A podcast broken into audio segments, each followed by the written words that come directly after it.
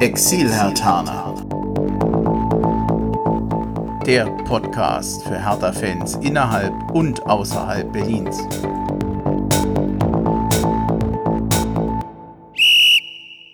Hallo Hertha-Fans, ich begrüße euch zur 16. Ausgabe des Exil-Hertaner Podcast. Heute mal pur und fast live mal wieder aus Hessen. Auch heute mit lauter Exilhatanern aus Hessen zum Beispiel. Ich begrüße dich ganz herzlich zum ersten Mal dabei, der Martin. Hallo Andreas. Ja, wir werden dich nachher nochmal vorstellen. Der Thies ist auch mal wieder da. Hallo. Grüß dich. Wir sind zwar ein Exilhataner Podcast, aber du hattest letztens die Möglichkeit oder wiederholt die Möglichkeit, Eintracht Frankfurt zu besuchen.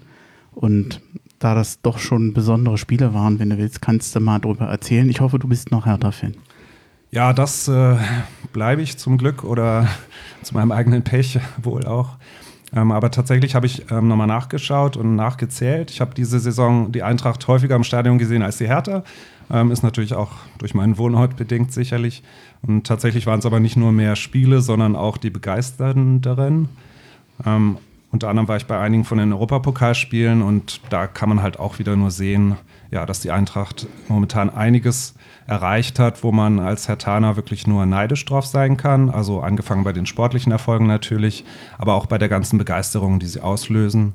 Ähm, wo übrigens, glaube ich, auch das Stadion eine Rolle spielt. Ja. Stadionthema wollen wir heute nicht weiter auswälzen. Aber ich glaube auch bei der ganzen Begeisterung rund um den Europapokal spielt das Stadion auch durchaus eine Rolle bei der Eintracht. Und ja, Sympathisant bin ich allemal in der Zwischenzeit geworden, wo ich jetzt auch schon seit 20 Jahren hier im Exil in Rhein-Main wohne. Und würde mir schon auch wünschen, wenn jetzt die Saison für die Eintracht noch zu einem guten Ende führt ähm, und nicht alles noch so einen negativen Touch kriegt. Ähm, wird aber schwer genug, ähm, noch die, den Champions League Platz zu halten. Man muss zugeben, wir sind ein wenig neidisch auf das, was in Frankfurt passiert. Denn äh, bei der Eintracht macht man ja mit ähnlichen finanziellen Möglichkeiten, wie es in Berlin ist, im Moment sehr viel. Man hat einen sehr hohen Rückhalt in der Stadt, wie, an, wie viele andere Vereine. Ich glaube, auch in Köln ist das ähnlich. Man hat ja auch heute schon ein Stadion, wie man es in Berlin eigentlich gerne noch haben möchte oder wie es zumindest der Verein bauen möchte. Ja, beneidenswerte Bilder, muss man das sagen. Das ist genau der Punkt. Es ist halt ein Verein mit gefühlt ähm, ähnlichen Möglichkeiten wie die Hertha. Und da sind wirklich viele Aspekte, wo man einfach, wo ich jetzt oft gedacht habe, man, das würde ich auch mal gerne bei der Hertha sehen, ganz ja. ehrlich. Ja, definitiv, ja. Wir wünschen uns ja immer den Ausreißer nach oben bei der Eintracht. Das waren jetzt zweimal Pokalfinale, einmal Pokalsieg und Halbfinale dann noch äh, Europa League. Beeindruckend. Und am letzten Spieltag Schützenhilfe von der Hertha. Hoffentlich. Ja, ich würde es ihnen aber auch gönnen, muss ich Definitiv, ganz ehrlich. Ja. Also neidlos muss man das anerkennen. Dann lass uns mal zu der Hertha zurückkommen und zu der Meldung des Tages. Ich hatte ja eigentlich ähm, etwas anders den Tag heute konzipiert. Wir wollten ja noch vielleicht, oder ich hatte angedacht, so einen kleinen Rückblick zu machen auf die Saison, Videoschiedsrichter und die vielen Handelfmeter, die wir haben. Das haben wir jetzt hiermit ganz nett gestrichen, denn Hertha BSC bekommt einen neuen Trainer. Das, die Entscheidung ist ja schon länger da, dass Paul Dardai aufhören wird. Wir wussten allerdings noch nicht wer. Und es ist dann tatsächlich eine eigene, eine Lösung im Hause geworden, nämlich Ante Kovic. Ich habe mir nochmal rausgeschrieben, er ist der aktuell Trainer der U23. Er ist in Berlin geboren. Er hat von 96 bis 2000 bei Hertha BSC gespielt und dann nochmal, also bei den Profis und dann von 2003 bis 2010 nochmal bei Hertha 2. Er wird dann den Co-Trainer Mirko Dickhaut bekommen, auch ein alter Bundesligaspieler. Ich weiß gar nicht mehr, wann seine großen Zeiten waren, aber das glaube ich auch schon etwas länger her. Habt ihr es im Kopf? Nee, leider nicht. Nee, ist aber auch jetzt nicht so wichtig. Das ist auf jeden Fall eine externe Lösung. Wir hatten bei anderer Gelegenheit ja auch mal schon mal drüber gesprochen, dass Rainer Wittmeier geht und wir ja auch da schon überlegt hätten, ob zumindest dort eine Lösung von außen interessant sein könnte. Was ist denn so eure erste Reaktion auf den Ante? Ähm, also grundsätzlich erstmal positiv, denn ähm, abgesehen davon, 75 ist auch mein Geburtsjahr, das passt. Das war bei Paul Dardai, glaube ich, genauso. Na dann. Ein super Jahrgang. ähm, ansonsten, ganz ehrlich, ähm, wer schon erfolgreich in der U23 gearbeitet hat, der, der kann, glaube ich, auch Bundesliga. Und bevor man irgendeinen Trainer von draußen holt, der dann verkauft wird als die große Rettung, und das hatten wir schon in der Vergangenheit, und dann nach sieben oder acht Spieltagen abgesägt wird, ist das wahrscheinlich einfach für einen Verein wie Hertha der bessere Weg. Also ich würde ihm die Chance gerne geben. Es gibt eigentlich keinen Grund zu glauben, dass er nicht so arbeiten könnte, wie es Paldada auch gemacht hat. Thies, bei dir? Also ich denke, dass der, der Kernpunkt jetzt sein muss, dass sich halt irgendwie manifestieren muss, dass sich auch genug ändert. Also man will ja irgendwie eine Änderung. Die wäre natürlich größer gewesen, wenn von extern einer gekommen wäre. Ich meine, klar, der Jovic erfüllt automatisch einige der Kriterien, die vorher halt definiert wurden. Also Stahlgeruch, ähm, kann gut mit der Jugend, kennt sowieso schon die meisten Jugendspieler, die jetzt auf dem Sprung sind. Das passt schon, aber natürlich ist es so eine Sache, man hat sich von Dardai getrennt. Jovic ist letztlich einer, der ein ähnliches Profil hat wie Dardai. Der muss jetzt auch sein Profil ja, nach außen verkaufen und Preetz und der ganze Verein muss halt auch, auch irgendwie schaffen, ähm, ja, diese Änderung zu, nach außen zu zeigen. Und ob es dann damit getan ist, dass man jetzt von extern einen äh, Co-Trainer geholt hat, der eher ein komplett unbeschriebenes Blatt ist, also ich kann da überhaupt nichts zu sagen, hm. ähm, das muss ich dann halt erst noch zeigen. Denn der Kritik muss, er, muss Brez sich dann äh, gegebenenfalls stellen, natürlich. Offensichtlich ist Hertha BSC nicht nur Ausbildungsverein bei den Spielern, sondern auch bei den Trainern. Das ist die zweite interne Lösung. Und ich habe mich schon mal so für, also ich war ein wenig enttäuscht. Das ist keine spektakuläre Lösung. Der Uwe Bremer von der Berliner Morgenpost hat ja gerade einen Artikel geschrieben, dass da Hertha sinngemäß ja auf, auf sicher geht oder die sichere, die einfachere Lösung wählt. Da hat er schon nicht Unrecht. Genau, also es ist aus Sicht sicherlich ähm, eine bequeme Lösung. Zumal auch so der Beigeschmack dann ist, dass es vielleicht auch jemand ist, der nach seiner Pfeife dann tanzt. Ja.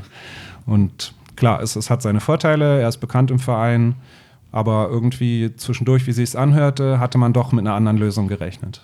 Hast du kein, Martin, an hm. dich nochmal, hast du nicht doch ein bisschen Angst? Der, er hat nicht so viel Erfahrung wie Dardai. Dardai ist Trainerneuling gewesen, der war ja, glaube ich, vorher Trainer bei der ungarischen Nationalmannschaft. Ja. Da hatte er schon, ich sag mal, so mal woanders ein bisschen reinschnuppern können. Das fehlt Kovic meines Erachtens komplett. Der ist die EU-Mannschaften, hat er sich hochgearbeitet und äh, Entschuldigung, das ist ein Insider, den können wir jetzt nicht aufklären. Also, du hast es die, geschafft. Die U, U, U, ja, danke. Er ist äh, die äh, in den unteren Mannschaften sozusagen, da kennt er sich jetzt aus, da kennt er natürlich die Spieler, aber er war Profi, aber Profi-Trainer noch nie. Hm. Das, da ist schon ein Risiko. Wenn ich das richtig mitbekommen habe, ist er ein Jahr da oder hat nur einen Vertrag für ein Jahr. Also ich gebe dir recht, Andreas, natürlich ist es ein Risiko. Ähm, allerdings ist das aus meiner Sicht trotzdem überschaubar ähm, weil ähm, er, kennt die, die, er kennt den Verein, er kennt die, äh, die Stimmung dort, er, er, weiß, wie er mit Brez arbeiten muss und wie er mit den Spielern arbeiten muss. Und das ist auch schon mal ein Wert an sich. Und wie gesagt, ich habe es gerade schon gesagt, glaube ich, ähm, ich halte das Risiko, irgendjemanden zu holen von außen, ich meine jetzt irgendjemand nicht despektierlich, ja, aber irgendjemand von außen zu holen, der dann irgendwie einen Hype auslöst und dann kann die Mannschaft dem, dem Ganzen nicht so richtig entsprechen, ähm, ist der Druck, glaube ich, größer. Und was die Mannschaft nächstes Jahr, glaube ich, nicht braucht, ist Druck. Insofern halte ich ganz viel von der Lösung. Je länger wir darüber reden, desto besser gefällt es mir eigentlich. Also für mich ist halt die Frage, ob man ein bisschen mehr ins Risiko hätte gehen sollen jetzt an diesem Punkt. Das wäre dann aber eher ein Trainer von außen gewesen, nicht genau. nochmal mhm. von Hertha BSC. Ich glaube nicht, dass äh, ich, ich unterstelle, dass die meisten Fans, ich sag mal Pi mal Daumen, so ein bisschen reagieren werden wie wir. Ähm, jetzt nicht begeistert, aber es gab ja so viele Trainernamen, die, also eigentlich wurden jede, jeden Tag eine äh, neue Sau durchs Dorf getrieben, was jetzt wieder an Trainern genannt wurde. Es ist kein Labadia geworden, es ist kein Tedesco geworden und ein Lothar Matthäus ist es auch nicht. Ich glaube, das war der einzige Name, den ich nicht gehört habe. Mm, ja, der hätte sich selber ins Spiel gebracht, aber das wäre genauso ein Name übrigens gewesen, Andreas, wo man sagt, okay, man, man, man versucht mal so ein bisschen Showbühne und, und das ist eigentlich bei Hertha, soweit ich mich in der Vergangenheit erinnern kann, noch nie richtig gut gegangen. Ein Klinsmann wäre auch vielleicht Showbühne gewesen, wobei da habe ich ja noch überlegt, ob das auch ein interessanter Aspekt gewesen wäre. Ich glaube, den besseren Klinsmann haben wir schon im Verein. Den sollten wir vielleicht behalten. Du meinst Kovic? Okay. Ich meinte eher den anderen Klinsmann. So, oh. Andreas. So, jetzt, okay, ich habe auf dem Schlauch gestanden. Dann lassen wir uns mal überraschen. Ich glaube, die meisten Fans werden jetzt auch so reagieren und sagen, dann gucken wir mal, was da kommt. Risiko. kann gut gehen, kann schlecht gehen, wie es immer ist. Wenn es passt, dann sind alle zufrieden und dann hat Preetz alles richtig gemacht. Wenn es schief geht, wie seht ihr dann Preetz? Ja, dann muss er sich wirklich dem Druck stellen, das ist klar. Also wenn die nächste Saison schief geht, aber ich meine, das ist ehrlich gesagt jetzt auch egal, ähm, welche Entscheidung er getroffen hätte, wenn er einen externen geholt hätte, bei dem es nicht funktioniert hätte oder halt jetzt die interne vermeintlich ein bisschen sicherere Lösung für ihn. Hm. Ähm, ja, also das ist ganz klar, dass der im Feuer stehen wird, wenn das nicht funktioniert. Habt ihr, ja? Ich wollte nur sagen, also grundsätzlich hat Pretz einfach nur eine Aufgabe. Wenn er die Entscheidung getroffen hat, hieß, da bin ich bei dir, dann muss er jetzt auch dazu stehen und dann halt auch im Verein dafür sorgen, äh, dass, dass das Ganze funktioniert und nicht so wie äh, in München oder sonst wo, wo dann Trainer sofort demontiert werden, sondern wirklich dafür sorgen, dass das Umfeld ihn jetzt auch fördert und dass dem Ganzen auch echt eine Chance gegeben wird. Dann haben wir das Thema neuer Trainer, glaube ich, durch. Ich, ihr nickt alle, dann machen wir mal weiter. Ich habe mal noch ein paar, sagen wir mal, Fakten, ein paar Neuigkeiten, sowohl zur Hertha BSC als auch zur Liga insgesamt. Ähm, Hertha steht im Moment nach dem Sieg gestern gegen Augsburg auf dem zehnten Platz. Da kann sich auch nicht mehr wahnsinnig viel ändern. 33. Spieltag ist, 43 Punkte haben sie. Sie könnten noch von Fortuna Düsseldorf überholt werden, was von uns keiner hofft. Never. äh, an Werder Bremen kommen sie allerdings nicht mehr ran. Die haben bereits einen uneinholbaren Vorsprung. Als Absteiger aus der ersten Liga stehen Hannover und der erste FC Nürnberg bereits fest. Der VfB Stuttgart wird gegen einen Verein der zweiten Liga in die Relegation müssen. Wer dieser Verein ist, das wissen wir zum jetzigen Zeitpunkt noch nicht. Allerdings haben sich da heute durch die aktuellen Spiele auch ein paar Neuerungen ergeben. Den Platz, den Aufstiegsplatz aus der zweiten Liga in die erste hat ja der erste FC Köln bereits sicher. Sie werden nächstes Jahr in der ersten Liga spielen. Glückwunsch nach Köln. Meine Tante und meine, meine Tanten und meine Cousinen freut das.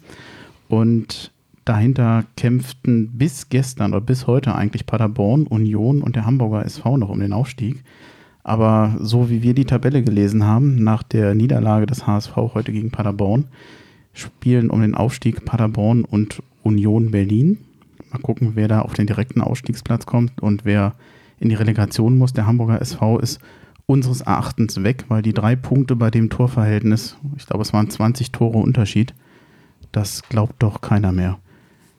Tut es euch leid um den HSV? Ein bisschen schon, aber so ein bisschen Schadenfreude schwingt da natürlich immer mit. Also den Abstieg hatten sie mehr als verdient damals. Sehr überraschend, dass sie es jetzt nicht direkt geschafft haben und das wird auch nicht ganz leicht. Das zweite Jahr ist, glaube ich, nochmal eine andere Herausforderung. Trotzdem würde es mich extrem freuen, wenn Union aufsteigen würde. Das wäre, glaube ich, für Berlin und auch für Hertha eine feine Sache. Ähm, klingt nach Kuschelkurs so ein bisschen heute hier in der Runde, aber gerade das Thema Union sehe ich exakt genauso. Ähm, und ich hoffe einfach mal, dass Union den direkten Aufstieg schafft, weil diese Relegation ist immer furchtbar. Und äh, denkt an Karlsruhe, ne? Relegation und wo ging es das nächste Jahr hin. Ähm, deshalb hoffe ich einfach mal, dass sie äh, den, den zweiten Platz sich holen können. Und das wäre für Hertha wäre das gut, das wäre für Berlin gut, ja, weil einfach das Thema Relevanz dann nochmal steigt in Berlin für den Fußball, was ja nicht so ganz einfach ist und äh, deswegen Daumen drücken an der Stelle. Das heißt, du hast Lust auf Derby. Ich habe Lust auf Derby, da fahre ich sogar hin. Zweimal. Ich habe tatsächlich letztens mal Stimmen gehört oder Kommentare gelesen. Das waren dann Herr Thaler, die sagten, ihnen ist eigentlich gar nicht so lieb, wenn Union aufsteigt, dass sie ja so eine Konkurrenz zu Hertha sein. Aber um ehrlich zu sein, ich finde, der Konkurrenz muss man sich stellen. Na gut, bei den Derbys ist Hertha, sind Hertha eher die, die mhm. was zu verlieren haben natürlich und Union kann eigentlich nur gewinnen. Aber ja, wie du sagst, den muss man sich stellen. Ja, auch in puncto Popularität. Man muss ja schon sagen, man wird ja im Exil durchaus, also ich werde öfter auf Union angesprochen. Mhm. Äh, wenn man sagt, aus, äh, du bist aus Berlin und äh, warum nicht Union-Fan oder so. Ähm, also man muss sagen, im puncto Image und Marketing und Ruf müssten wir eigentlich in Teilen manchmal durchaus noch lernen von Union Berlin. Also die haben eine hohe Sympathie und die werden sehr gut, sehr wohl wahrgenommen jenseits von Berlin. Also mir fällt das so auf. Kennt ihr, habt ihr das auch schon so erlebt oder? Ist, also habe ich definitiv schon so erlebt. Ähm, entweder die Frage, wieso bist du kein, kein, kein Eiserner oder wie, wie stehst du zur Union? Und wenn du dann sagst, also ich sage dann immer, nee, ich finde Union klasse und ich würde mir wünschen, dass, dass die aufsteigen und die Derbys gegen Hertha dürfen sie gerne verlieren, aber ansonsten maximale Erfolge, wird man manchmal ein bisschen komisch angeguckt, ne, weil so Thema Rivalität. Aber das sehe ich wirklich anders, auch schon, schon aus, sagen wir mal, historischen Gründen. Weil ne, im Ostteil von Berlin gab es immer zwei Vereine, Union und den BFC. Und äh, da ist die Sympathie doch sehr klar verteilt. Für mich jedenfalls. Du noch ein Statement oder war es das Na, zu dem hm, Thema? Sonst muss ich auch wieder nur sagen, dass ich genau hm. deiner Meinung bin. Also nee, nee, passt ja. Nee, nee, also, wir, wir ja. müssen es nicht wiederholen. Das ist schon in Ordnung. Dann besonders liebe Grüße, die gehen heute nach Baden. Auch der KSC ist aufgestiegen aus der, dritte in, aus der dritten Liga in die zweite. Das Kunststück hat der VfL Osnabrück bereits geschafft. Warum erwähne ich das? Da ist mit Nils Jonathan Körber ein von Hertha verdienter Torhüter, der ganz nebenbei bei Osnabrück eine hervorragende Saison gespielt hat. Ich bin mir nicht ganz sicher, ob er da bleibt, ob er weiter ausgeliehen wird. Ist jetzt, wisst ihr es durch Zufall? Ich glaube, das war der Plan, dass er dann Zweitliga-Erfahrung sammeln Ja, ich bin mir aber noch ja. nicht sicher, ob es schon fest ist. Ich glaube, das war, glaube ich, mal, ja, Plan, wir hatten das mal gehört, aber ich weiß nicht, ob das schon offiziell ist. Offiziell oder auch noch nicht offiziell ist, dass Julius Kade, dessen Vertrag am Ende der Saison ausläuft, Hertha BSC verlassen wird. Er geht an die alte Försterei zur Union Berlin. Eine offizielle Bestätigung dafür gibt es übrigens noch nicht, von beiden Vereinen noch nicht. Vielleicht kommt das später, aber ich vermute mal, dass diese Meldung doch sich auch bewahrheiten wird. Gerüchte zu den Vertragsverlängerungen von Ibisevic und Maximilian Mittelstädt, die war man jetzt seit einigen Wochen durch die Medien. Die einzig tatsächlich bestätigte Vertragsverlängerung, die betraf jedoch Thomas Kraft. Er hat seinen Vertrag um ein Jahr verlängert und wird der Hertha auch als zweiter Keeper, was ich bis heute übrigens noch ungewöhnlich finde, dass er das immer noch macht, weiterhin erhalten bleibt. Ich glaube, wir hatten auch schon so lange nicht mehr einen guten zweiten Keeper, wobei zum Spiel von Augsburg kommen wir ja noch. Ich glaube, dies, du hattest im Vorgespräch schon mal erwähnt, das hat dir da nicht so gut genau, gefallen. Genau, Thema guter zweiter Keeper, ja. Ja, na, mal gucken, vielleicht äh, kannst du ja auch sagen, nee, eigentlich doch nicht, aber da kommen wir noch mal dazu. Ähm, die U-Mannschaften. Du, dies, du bist unser Experte für die U-Mannschaften. Ja, die U19 hat gerade die Bundesliga bereits abgeschlossen als Fünfter. Da war ja ziemlich schnell klar, dass sie von der Qualität her nicht ganz an den vorherigen Jahrgang, der ja sogar Meister geworden ist, ähm, herankam. Hat trotzdem für ein paar Highlights gesorgt mit den UEFA Youth League Spielen, unter anderem Sieg gegen Paris.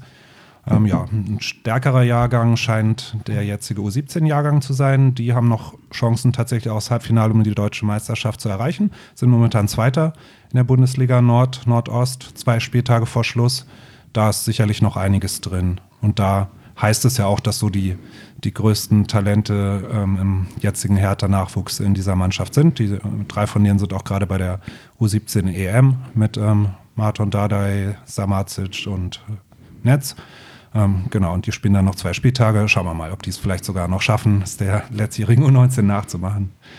Jetzt haben wir vorhin ja schon festgestellt, dass durch den, nennen wir es mal, Wechsel von Ante Kovic, dass er mit Sicherheit Auswirkungen haben wird auf die Trainer der U-Mannschaften. Ja, die müssen irgendwie da durchrotieren wieder, wie es auch damals gemacht haben, als Dardai rausgegangen ist. Bin ich auch gespannt, wie sie es machen. Natürlich muss man auch gerade sagen, die U23 hat natürlich eine extrem erfolgreiche Saison gespielt. Als Tabellenvierter die Regionalliga werden sie abschließen. Ähm, das ist immerhin unter den U23-Mannschaften der deutschen Profivereine die dritt, äh, tabellarisch drittstärkste in Deutschland hinter Wolfsburg und Bayern. Die ähm, beide noch Chancen auf, auf, den Aufstieg in die dritte Liga tatsächlich haben. Ähm, war natürlich wirklich eine sehr, sehr starke Saison, die Jovic da hingelegt hat. Ich habe immer noch den Eindruck, dass der, die Jugendförderung bei Hertha BSC in den letzten Jahren so gut ist wie schon lange nicht mehr vorher.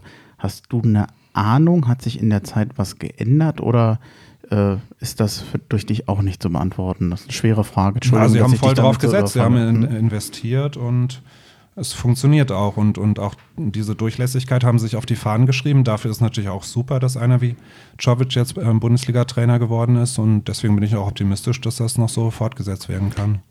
Ich hatte als, als, als es hieß, dass Dardai gehen würde als Trainer, ein bisschen die Sorge, dass mit dem Weggang von Dardai eventuell der ein oder andere jünger, jüngere Spieler denken könnte, dass er sich doch nicht so an den Verein gebunden fühlt könnte jetzt die Wahl von Kovic vielleicht dann doch wieder ein positives Signal sein für den einen oder anderen Spieler? Also sie werden definitiv ähm, auf mehr Verständnis treffen als bei so einem, Haudegen äh, von Trainer. Ähm, insofern glaube ich, ist das, ist ja auch das Geschäftsmodell von Hertha. Nicht umsonst, äh, da der jetzt immer wiederholt, wir sind ein Ausbildungsverein letztlich. War, tat zwar ein bisschen weh, wenn er das gesagt hat, irgendwie, aber ähm, an ihm selbst sieht man ja, dass das durchaus funktioniert, auch wenn er sein Vertrag nicht verlängert wurde. An Czovic sieht man es jetzt. Also insofern glaube ich für die Jugendspieler ein gutes Signal. Bleibt bei uns, ihr werdet weiter gefördert. Warum tat ihr das weh, wenn er das gesagt hat? Ausbildungsverein ja. klingt so ein bisschen wie, ähm, ist halt nicht ganz oben und klar, da schlägt das Herz natürlich schon mal klar. Lieber wäre man der Siegerverein oder der regelmäßige Europafahrer, was wir leider nicht mehr sind. Deshalb klang das so ein bisschen despektierlich. Ist es aber überhaupt nicht gemeint, weil mhm. es spricht ja eigentlich für den Verein. Und was Thies auch gerade gesagt hat, spricht ja auch nochmal. Wobei lustigerweise, das ist eine Diskussion, die wir kürzlich mal mit dem Knut und mit dem Steven geführt haben, wo ich auch schon mal sagte, dass ähm, ich glaube, dieses, dieses äh, Thema Ausbildungsverein, ich glaube nicht, dass sich tatsächlich bei Hertha etwas geändert hat, denn ich glaube, dass das bis heute schon eine Realität ist, die man einfach nur mal benennt. Denn heute ist es auch schon, wir sind ein kleinerer Verein, ab dem Moment, wo Spieler größer werden, wie ein Brooks, mhm. wie ein Mitchell Weiser, der ja zumindest auch mal sehr gute Zeiten bei uns hatte, oder ein Ramos, die gehen dann eben ganz schnell zu den größeren Vereinen. Und ich glaube, dass man diese Realität einfach nur anerkennt und daraus auch ein Motto gebildet hat. So muss es ja auch finanziert werden letztlich. Ja, ich, ist eine, eine Realität und Finanzierungsfrage. Dann sind wir, glaube ich, bei dir, Martin, wenn du möchtest. Du kennst ja den Exilhertaner Podcast ein bisschen, ich frage ja. dich immer aus, wobei bestimmte Sachen wiederholen sich ja auch ein wenig. Du bist Exilhertaner in Hessen im Rhein-Main-Gebiet und die Frage wäre natürlich, wie ist es dazu gekommen? Kommst du wirklich hier aus Hessen? Wo kommst du eigentlich her? Okay, danke Andreas. Also ich komme ähm, nicht aus Hessen, ähm, bin beruflich hergewechselt, wie wahrscheinlich so viele, die hier leben, wie du übrigens auch. Und äh, komme ursprünglich, also geboren bin ich in der Stadt Brandenburg. Insofern auf deinem Sofa äh, liegt mein alter Stahl-Brandenburg-Schal. Also alt ist er noch nicht, aber ein Stahl-Brandenburg-Schal. Das ist der Verein, mit dem ich quasi groß geworden bin ähm, zu DDR-Zeiten. Ähm, deshalb gestern beim Augsburg-Spiel in der Kneipe, die BFC-Fans, da kam so ein Zucken hoch, weil das ist alte Rivalität aus DDR-Oberliga-Zeiten. Ähm, ich bin in der Nähe von Brandenburg dann groß geworden, bin ähm, später nach Berlin gezogen, auch wegen der Arbeit, war fünf oder sechs Jahre in Berlin. Hatte die ganze Zeit im Prinzip auch eine Dauerkarte bei der Hertha.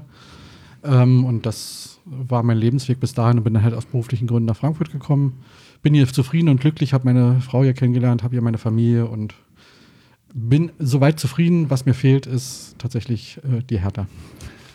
Warum Hertha? Du hättest ja auch, viele werden ja auch Bayern-Fans, Dortmund-Fans. Gab es besondere Spieler oder besondere Erlebnisse, wo du sagst, das hat mich angezogen oder gab es da keinen besonderen Grund für? Ähm, doch, es gab einen Grund und es war tatsächlich, hatte weniger, gebe ich zu, mit der Hertha zu tun, als mit Freunden von mir, die alte Olympiastadion-Gänger waren. Ähm, ein Kumpel aus der, aus der Firma, der war sogar schon zu äh, Zweitliga-Zeiten da, hat da mit 300 Leuten gesessen und der hat mich einfach mal mitgenommen, ähm, als er noch eine, eine, Dauerkarte mal nicht benutzen konnte und ich war sofort äh, angefiebert, weil ich hatte so in den 90er Jahren so ein bisschen das, den Blick auf den Fußball verloren.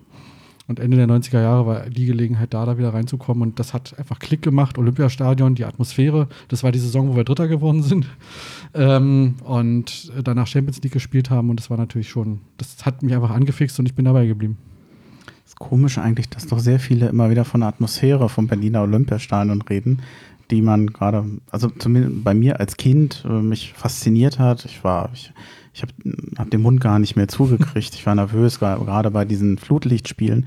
Ich fand das immer toll. Eigentlich reden wir etwas über, über eine Stimmung und über eine Art des Stadions, wie es sie heute kaum noch gibt und wie sie heute von so vielen als Nachteil beschrieben wird. Ähm, ich muss nicht, wir wollen nicht das gesamte Stadionthema angehen. Äh, würdest du schade finden, wenn Hertha ein neues Stadion baut, würde ohne Berliner Olympiastadion zur Hertha zu gehen? ich würde es schade finden, weil das Stadion ist in seiner Art einfach einmalig, weil es gibt eigentlich, glaube ich, kein leichtathletiques Stadion auf der Welt, was wirklich diese Atmosphäre hat, durch diese steilen Tribünen und die Geschichte, die damit verbunden ist. Also ich finde es schade, ähm, weil ich finde die Atmosphäre auch wirklich gut. Also ich, klar geht es noch lauter und es geht noch ein bisschen direkter am Spielfeld, das ist okay. Aber ähm, grundsätzlich, das gehört einfach zu uns, das ist unser Stadion und ich fände es besser, wir könnten da bleiben. Gibt es ein Spiel, wo du sagst, das ist der heute noch bestens in Erinnerung oder umgekehrt, das möchtest du am liebsten vergessen? Ich glaube, die meisten haben sowas. Also, was mir definitiv noch in Erinnerung äh, ist, sind ähm, die Champions League-Spiele. Vor allem mhm. das gegen Barcelona, das Nebelspiel. Das war natürlich der Kracher, weil man konnte seinen Nebenmann mal fragen: Hey, du sitzt hier auch schon so lange. Wie heißt du eigentlich? Ja, weil man hat ja nichts gesehen. Die Frage war das Spiel, das du gesehen hast. Äh, genau, ich habe den Ball gesehen, ein paar Mal. da hätte zehn Meter weiter dran die Tribüne natürlich geholfen, mhm. weil dann hätte man zehn Meter weiter ins Spielfeld reingucken können. Ähm, die Spiele waren natürlich, klar, das war der Kracher und das relativ am Anfang vom Hertha-Fantum mitzumachen war, war ziemlich gut. Ähm, dazu, du hättest nicht geahnt, dass das schon der Höhepunkt war. Äh, ja, wohl war, nach einem Betracht. Aber ganz ehrlich, ähm, das, das baut dann immer noch auf, weil das kann man dem Verein noch keiner mehr nehmen, diese Erfahrung, die wir da gemacht haben. Und die Spiele waren halt auch toll und die Euphorie war fantastisch. Ähm, schlimm waren die Jahre danach, diese, diese erfolglosen Europapokaljahre. Irgendwas war mal gegen Servette Genf oder so. Also das ist mir einfach, der Name ist mir haften geblieben. Ich weiß gar nicht mehr, wie das Spiel war. Es war bestimmt abends, 10.000 Leute, Nieselregen, keine Ahnung. Ähm, das sind so die Momente, wo man sich dann fragt, was tue ich hier eigentlich? Ja, ähm, das sind so die Negativerlebnisse. Was noch positiv war, ähm, 2017 das äh, Herbstspiel gegen den HSV. Da ging es uns gerade gar nicht so gut, dem HSV auch nicht. Und da war ich mit meinem Sohn zum ersten Mal in Berlin im Olympiastadion und haben wir Männerausflug gemacht zu zweit und das war richtig super. Und das Spiel war irgendwie ein knappes 2-1, war auch nicht so schön, aber das ist mir halt sehr positiv in Erinnerung geblieben. Deswegen halt auch. Also weil mein Sohn dabei war. Ja, du bist ja jetzt äh, zweifacher Vater. Äh, wie hast du denn, hast du die Kids zu Hertha hingezogen? Äh, man fragt sich ja manchmal als, als Eltern, wie macht man das eigentlich, dass man hm. seine Kinder prägt? Ja, ist ja nicht einfach hier, wenn man woanders wohnt. Also ganz ehrlich, ähm, als ich im Krankenhaus, die, die beiden wurden in Frankfurt geboren, ja, ähm, und dann bekamen die äh, als Begrüßungsgeschenk der Stadt einen Frankfurt, also einen Eintracht-Body, den meine Frau dann ganz selbstverständlich den Kindern angezogen hat. Das hat schon ein bisschen wehgetan, gebe ich zu, im ersten Moment. Ähm, aber ganz klar, meine, meine Begeisterung für Hertha, ich bin das immer mitgegangen, auch gerade in den, in den schlechten Jahren in der zweiten Liga habe ich da nie locker gelassen. Ähm, habe gesagt, wir müssen kämpfen, also der Verein gehört in die erste Liga und das kriegen die Kinder halt irgendwie doch mit. Ja? Und gerade mein, mein großer Sohn, ja, der ist halt so ein bisschen wie ich, der äh, sonst sich halt auch mal so ein bisschen in der eigenen Meinung. Ähm, und Hertha-Fan, äh, ganz ehrlich, Bayern-Fan kann jeder sein, Dortmund-Fan auch, ja, aber Hertha-Fan erfordert auch ein bisschen Charakter und ähm, das passt in dem Fall zu ihm. Der Kleine ist, der schwankt so ein bisschen, ja, der, der wäre auch, glaube ich, gerne Dortmund-Fan, was jetzt auch nicht so schlimm wäre, solange es nicht irgendwas anderes aus dem Ruhrgebiet ist. Wobei als Hertha-Fan muss man, glaube ich, vor allem auch leidensfähig sein. Genau. Können. Das lernt man. Man muss übrigens sagen, dass Martin der Einzige hier in der Runde ist, der standesgemäß angezogen ist. Er sitzt hier nämlich im Hertha-Trikot und hat auch, wie gesagt, einen Stahl-Brandenburg-Schal mitgebracht. Also sehr anständig hier, während Bremchen eher so im, im Ferienlook ist, wenn ich, ich das mal so Ich habe die ganze Zeit überlegt, darf. ich habe heute, als ich das angezogen habe, da kommt irgendein Spruch, kommt noch heute. Jetzt ist es so. Leute, es also ist ein ich sehe hier Palmen. ja, also, kurz gesagt, ich bin der Einzige, der hier normal angezogen ist. Ich trage wie immer ein Heavy Metal T-Shirt. Wobei das ganz echt, das ist mein erstes Trikot. Das ist ein, äh, 2000, also 99 gekauft im Sommer. Da steht noch hier die Kontinentale drauf und so und das alte Logo noch. Und das habe ich über die Zeit gerettet und deswegen dachte ich, das ziehe ich heute mal an. Sehr gut. Ich muss jetzt nicht begründen, warum ich hier mein Thomas Magnum äh, Erinnerungsgedächtnis-Shirt anhabe. Nur echt mit Schnauze, Andreas. Da ist noch Luft nach oben. Dazu genügt es bei mir. Das sieht bei mir immer doof aus. Das, wobei bei dir ist schon sehr ordentlich. Aber das kann jetzt keiner sehen. Ähm, ja, liegt dir noch was auf dem Herzen, was du noch los wirst? Sonst können wir vielleicht langsam zum nächsten Punkt kommen. Ich überlege gerade, ähm, was mir noch vielleicht wichtig wäre, weil mhm. ich die Diskussion immer verfolge. Jetzt kommt ein kurzes Statement. Mhm. Ähm, ich bin absolut gegen Gewalt in jeder Form äh, im Stadion. Ich bin auch absolut gegen jede Form von Rassismus oder Ausgrenzung. Deshalb habe ich manchmal auch so ein Thema mit dem einen oder anderen homophoben Spruch von dem einen oder anderen Hertha-Fan. Das vorweggeschickt, aber grundsätzlich glaube ich, und das würde ich hier gerne nochmal sagen, dass diese Diskriminierung der, der Ultras nicht nur bei Hertha, sondern generell aus meiner Sicht völlig überzogen ist. Und ich würde einfach mal eine Lanze dafür brechen, die Fußballfans gehören zum Fußball. Zum Fußball gehört es halt auch, dass man mal sich anders verhält, als man es auf der Straße macht. Und solange das im Rahmen bleibt, finde ich auch, sollte es aufhören, dass da gerade von irgendwelchen Politikern oder irgendwelchen Polizeipräsidenten oder anderen einfach nur so viel dummes Zeug geredet wird.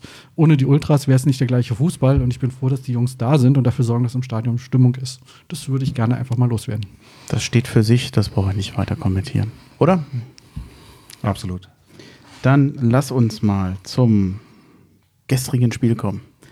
Hertha gegen Augsburg. Eigentlich ist aus dieser Saison gefühlt ja so ein bisschen die Luft raus.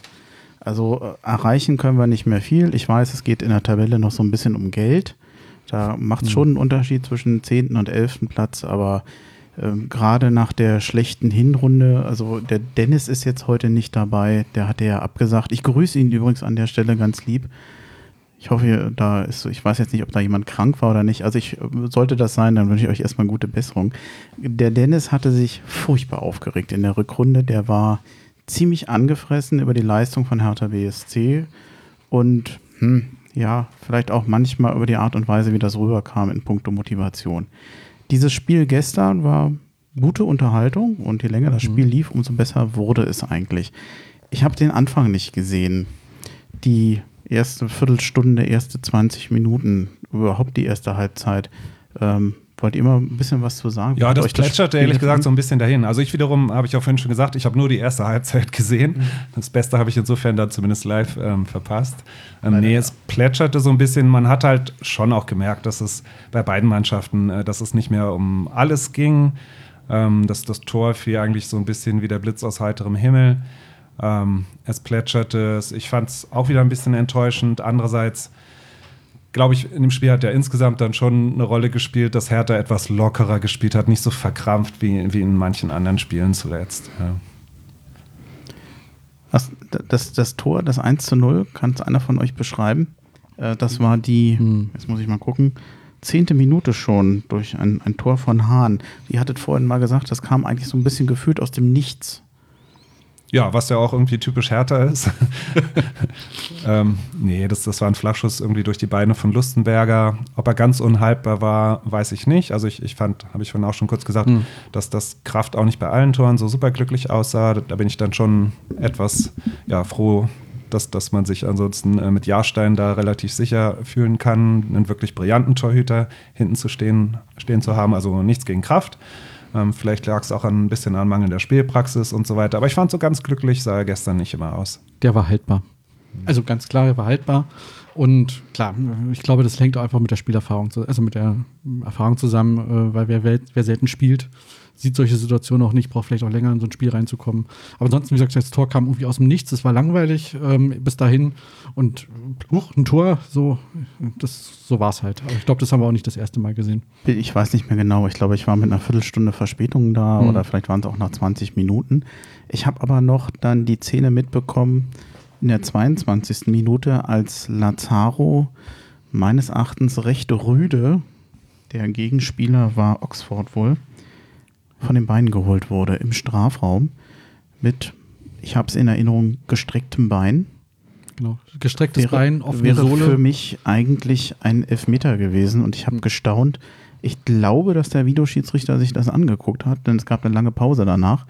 Es gab keinen Elfmeter. Das war lustigerweise für mich der deutlichste Elfmeter dieses Tages oder zumindest in diesem Spiel. Hm. Habt ihr das ähnlich gesehen? Na, ich denke, es war, warum er nicht gegeben wurde, wurde vor allem, weil er halt anscheinend zuerst den Ball getroffen hat. Aber ich bin vollkommen bei dir, hätte man geben können. Dafür haben wir später einen bekommen dann noch. ähm, vielleicht hat es dann auch ein bisschen eine Rolle gespielt.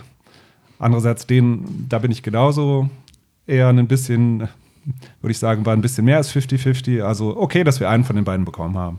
Ja, wobei das mit dem Ball gespielt ist immer so eine Sache. Also, das ist, kannst ja manchmal, da stehst ja manchmal so zwischen den Stühlen. Einerseits, es ist ja kein berührungsloser Sport. Andererseits, wenn du dem Gegenspieler beide Beine brichst und sagst, ich habe doch den Ball gespielt. Viele zeigen ja selbst nach den schlimmsten Fouls, machen die immer so eine Handbewegung, dass sie ja den Ball gespielt haben. Äh, ich glaube, Augsburg hat auf jeden Fall Glück gehabt, dass sie da keinen Elfmeter bekommen haben. Also ich habe da eine klarere Meinung, das haben wir kurz vorher auch schon besprochen. Ich habe es ganz klar als, als eher schon als fast böses Foul gesehen, weil wenn ich so mit gestreckten Beinen reingehe, Andreas, da bin ich bei dir, ist es völlig wurscht, ob ich den Ball auch noch treffe. Ähm, wenn für manches Trikot zupfen, ja, und, und ein theatralisches Arme rudern wird dann eine Elfer gegeben passt für mich nicht zusammen. Aber ganz grundsätzlich, äh, glaube ich, Schiedsrichter-Schelte sollte man nicht betreiben. Ich glaube, die wollen grundsätzlich auch nur ihren Job machen. Aber wenn es den Videoschiedsrichter schon gibt, verstehe ich es in der Situation tendenziell eher weniger, vorsichtig ausgedrückt.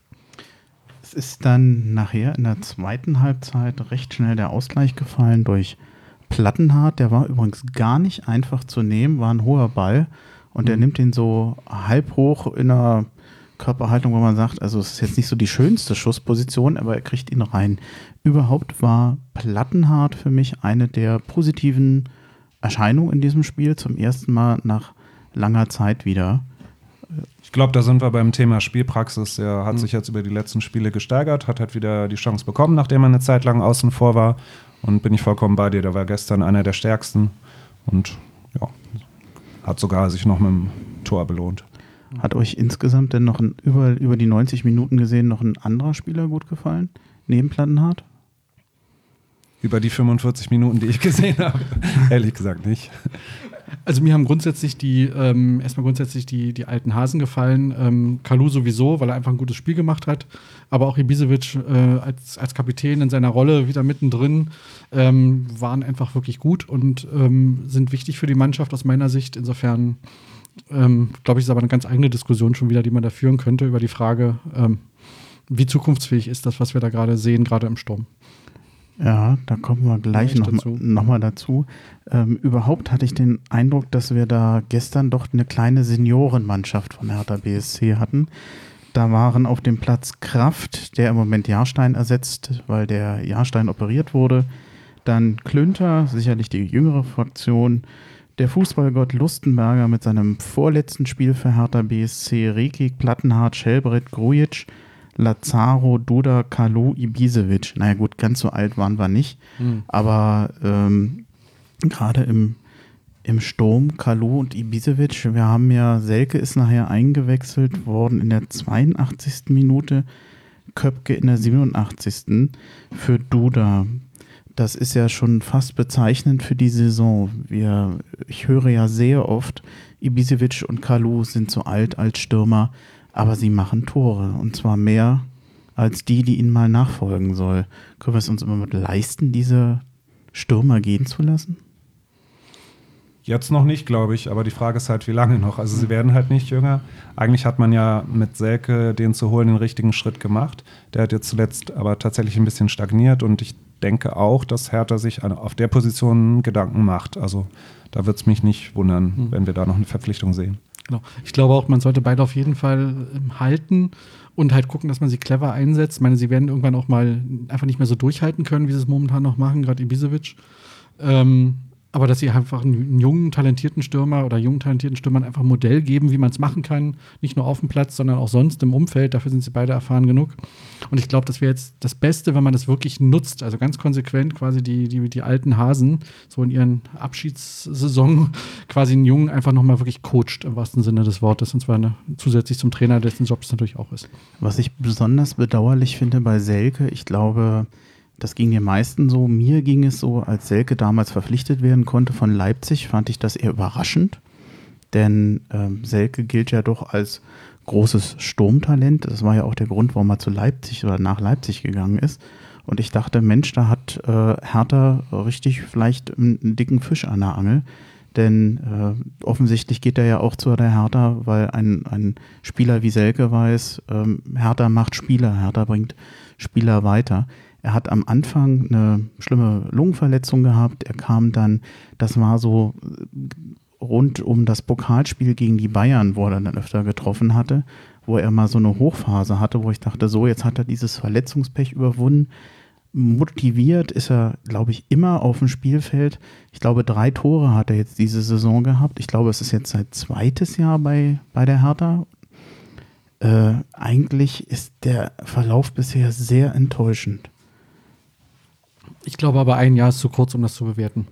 Also gerade ein, ein junger Spieler, der kann auch echt mal Pech haben in so einer Saison. Und wenn er da nicht richtig aufgefangen wird, jetzt wissen wir alle nicht, wie das im Hintergrund abgelaufen ist, kann so ein Jahr schon mal sein. Wenn es jetzt im nächsten Jahr sich verstetigen sollte, müsste man vielleicht darüber nachdenken, ob er doch überbewertet ist.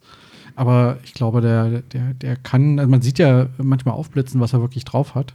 Und man sollte einfach gucken, dass er ein ruhiges Jahr mal machen kann, ohne Verletzungen, und dann wird das wahrscheinlich auch.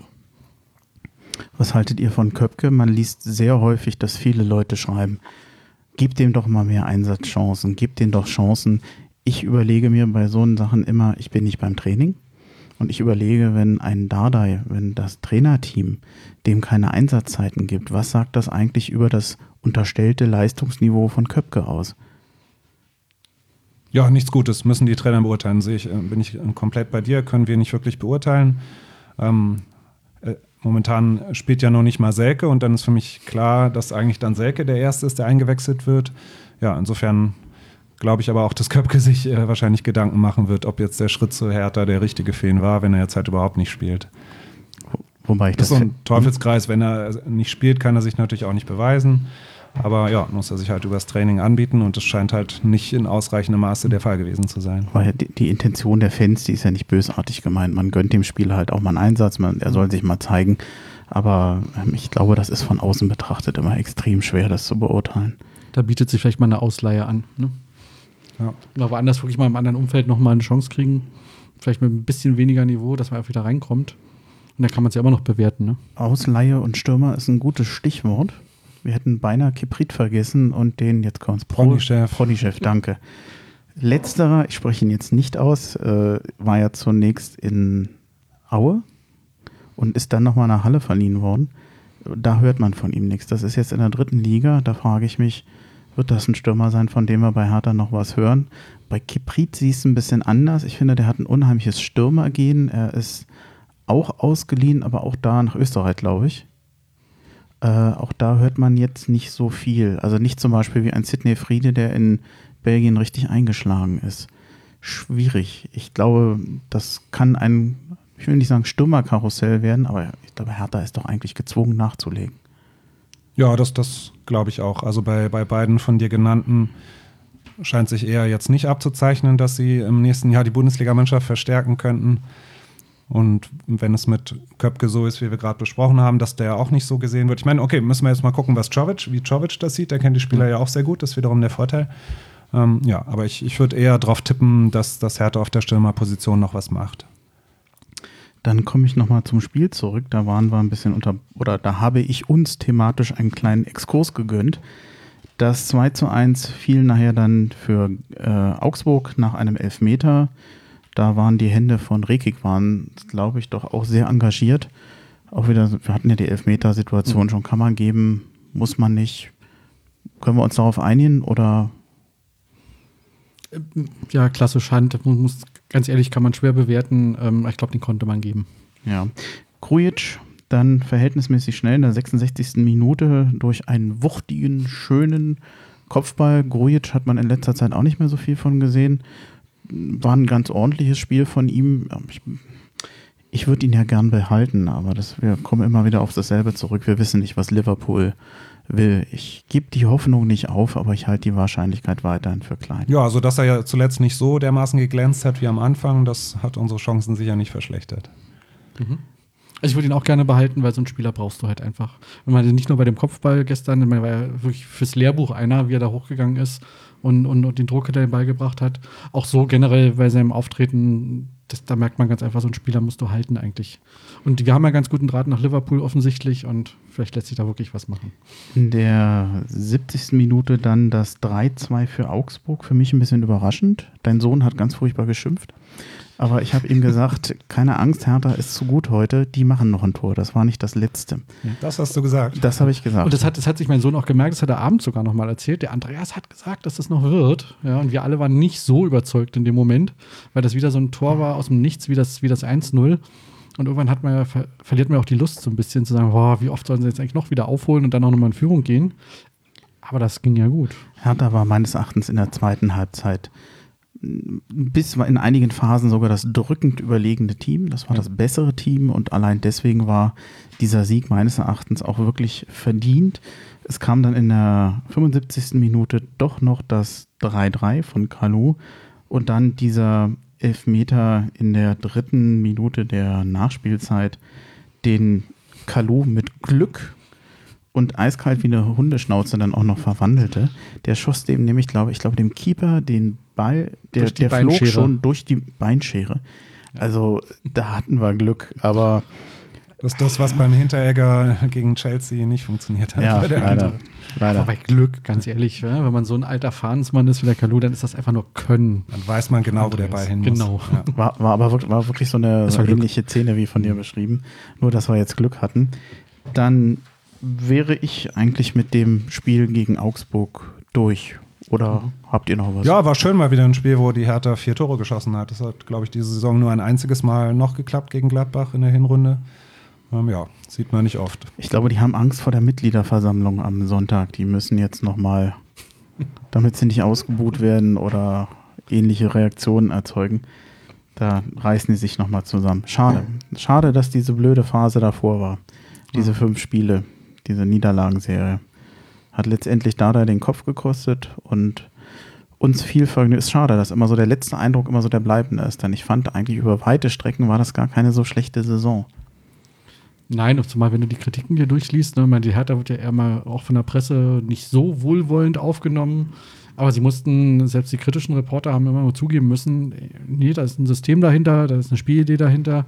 Die ist jetzt nicht die allerüberragendste, was das Spektakel angeht. Ähm, aber es ist ein System erkennbar, äh, ähm, was nicht nur defensiv ausgerichtet ist wie in den Jahren davor. Und insofern finde ich, sollte man gucken, dass man jetzt diesen Eindruck hochholt. Ich habe halt nur ein bisschen Bammel vor dem letzten Spiel. es ist mal wieder Leverkusen. Ähm, und vielleicht gelingt es uns ja diesmal eine Serie zu durchbrechen. Ich weiß gar nicht, was du meinst. Ich nee, aber da, da kann ich dich auch beruhigen und alle Hörer, ähm, denn Bremchen hat ja diese Folge wie immer sehr, sehr gut und akribisch vorbereitet und der Tisch liegt hier mit einigen Ausdrucken mit verschiedenen Informationen voll. Und unter anderem ähm, hat er hier ausgedruckt eine Liste aller Hertha-Spiele in dieser Saison und das mit allen Ergebnissen. Und das Besondere ist, ist, da steht auch schon das Ergebnis gegen Leverkusen drauf, vom Spiel nächste Woche. Und zwar wird dieses Spiel demnach 0 zu 0 ausgehen. Und da wir ja eben äh, gehört haben, äh, dass ähm, ja, Bremchen diese Dinge sehr, sehr gut einschätzen kann im Voraus, ähm, ja, bin ich da auch vollkommen bei ihm. Fände ich auch okay. Also 0-0 ist zwar immer nicht so schön für die Leute im Stadion, aber gegen Leverkusen wäre ich mit dem Punkt sicherlich normalerweise zufrieden. Alles ist besser als 2 zu 6. Ich werde den Eindruck, den ihr äh, erzeugt habt, jetzt nicht zerstören. Ich kommentiere das nicht weiter. Ja, es ist schon angesprochen worden. Heimspiel gegen Leverkusen, letzter Spieltag. Alles, was kein 6 zu 2 ist oder 2 zu 6 ist schon mal, nee, 2 zu 6 ist schon mal gut. Ähm, es gibt dann noch, äh, Hertha BSC hat einige Termine bekannt gegeben. Am 3. Juli geht es wieder zum Trainingslager nach Neuruppin. Das geht bis zum 10. Juni, also zwar nicht am gleichen Tag, aber zumindest erneut nach Neuruppin, also wie im letzten Jahr, da war ich ja auch mit dabei gewesen. Dann wird es Testspiele geben. Ähm, was muss man ähm, in Folge stehen einige Einheiten auf dem heimischen Schenkendorfplatz, das Jubiläumsturnier beim Karlsruher SC am 13. Juli, 14 Uhr, sowieso, sowie zwei Testspiele bei den Zweitligisten Aue am 17.07. und dem VfL Bochum vom 24. Juli bis zum 1. August reist dann die Hertha nach Stegersbach in Österreich, nicht nach Schladming. In Stegersbach waren früher schon die Trainingslager, vor vielen Jahren, glaube ich. Ich glaube noch unter Röber, da bin ich mir nicht ganz sicher, aber ähm, dürfte dem einen oder anderen nicht ganz unbekannt sein. Am 3. August gastiert die Hertha in London und trifft dort auf den auf, auf Crystal Palace. Und das erste Pflichtspiel der neuen Saison ist dann wahrscheinlich zwischen dem 9. und 12. August. Das ist dann die erste Runde im DFB-Pokal. Und mehr haben wir nicht. Jetzt sind wir durch. Wie hat es euch gefallen? Oder Martin, wie hat es dir gefallen das erste Mal? Haben wir uns benommen? Ja, ihr habt euch benommen und wenn wir mal von deinem Hemd an, absehen, Andreas. aber alles andere war wirklich gut. Ich war ein bisschen nervös vorher, weil ich dachte, Mensch, was machst du hier? Sitzt hier vor so, vor so einem Mikro. Aber ihr habt das echt auch cool gemacht und es hat mir Spaß gemacht und falls ich mich nicht ganz daneben benommen habe, komme ich auch gerne wieder. Überhaupt nicht. Hast du hast, hast dich nicht daneben benommen? Ja, mir hat es auch wieder Spaß gemacht. Ähm war natürlich sehr schade, dass es diesmal keinen Kuchen gab, denn das ist ja eigentlich der wahre Grund, warum ich immer wieder gerne hierher komme. Aber da reden wir dann nochmal drüber. Das erklärt auch, warum du jetzt sagst, du musst so schnell nach Hause. Ja, ich muss jetzt auch wirklich weg. Zum ja. Kuchen essen. Super. Okay, dann war's das. Vielen Dank und wie immer zum Schluss Harohe. Harohe. Macht's gut. Harohe.